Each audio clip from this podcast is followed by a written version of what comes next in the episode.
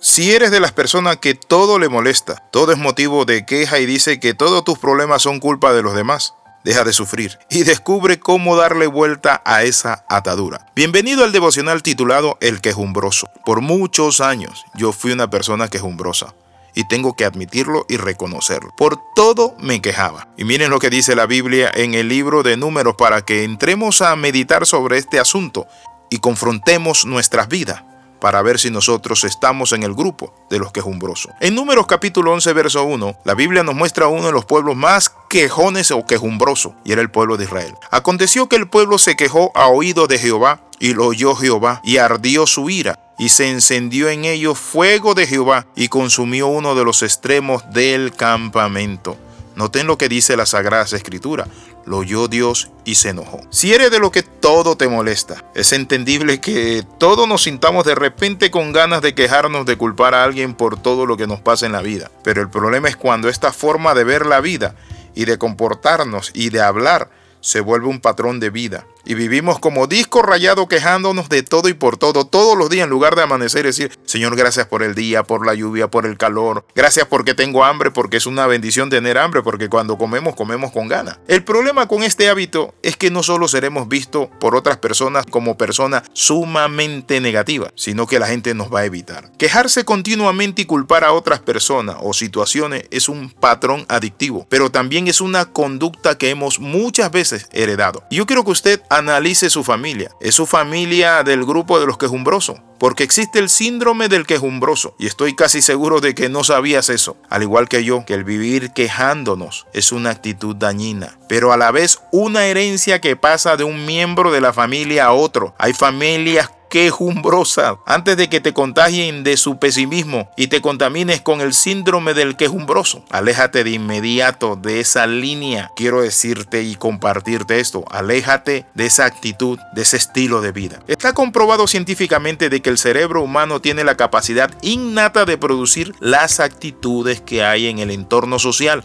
o de lo que le rodea. Por eso la palabra dice, no te entremetas con el iracundo para que no aprendas sus costumbres. Proverbios 22, 24. Este proceso se llama reflejo neuronal y es la base de nuestra capacidad de empatía, pero también es el reproductor de actitudes negativas. Quejarse continuamente tiene efectos destructivos en el cuerpo humano, te destruye tu cuerpo. El primero es a nivel neuronal, ya que se predispone al cerebro a hacer de forma natural y continua algo que es malo. Un estudio de la Universidad de Stanford demostró que las quejas continuas reducen el hipocampo, un área del cerebro primordial, importante para la resolución de problemas pero también esa área del hipocampo te lleva a desarrollar ideas complejas y la creatividad. Cuando una persona es quejumbrosa, no es agradecido, pierde su creatividad. Pero no solo ese problema tiene la persona quejumbrosa, sino que también tiene efecto desastroso sobre su cuerpo. Cuando tenemos un pensamiento negativo y somos quejumbrosos, tu cuerpo se llena de cortisol, la sustancia que produce el estrés. Así no solo estás estresado, sino que el sistema inmune también se te viene abajo y vives en una lucha continua y constante con tus defensas porque se bajan y la persona es propensa a enfermarse como gastritis colon irritable.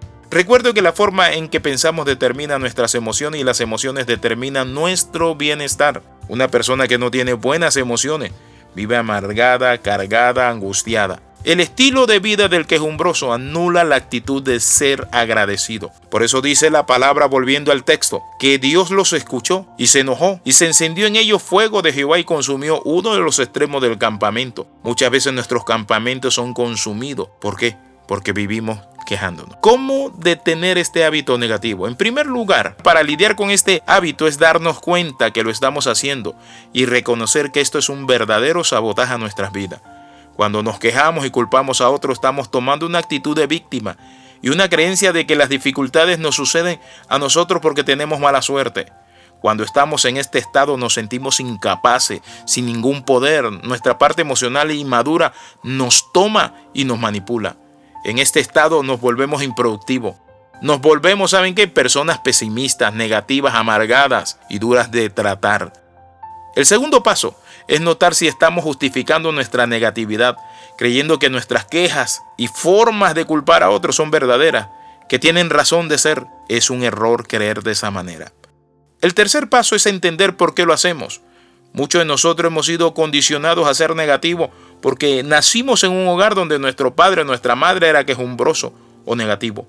Y el último paso, que nos ayuda a detener la queja y el culpar a otras personas, es conectarnos con la emoción correcta y sana. La Biblia dice el gozo del Señor es nuestra fortaleza. La palabra dice, este es el día que hizo el Señor. Levántese cada día sin quejarse, diciendo, este es el día, me voy a gozar en cada evento, porque Dios está conmigo. Padre, oramos en el nombre de Jesús.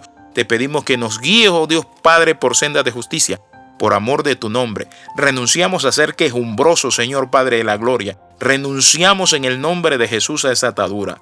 Gracias Señor, amén y amén.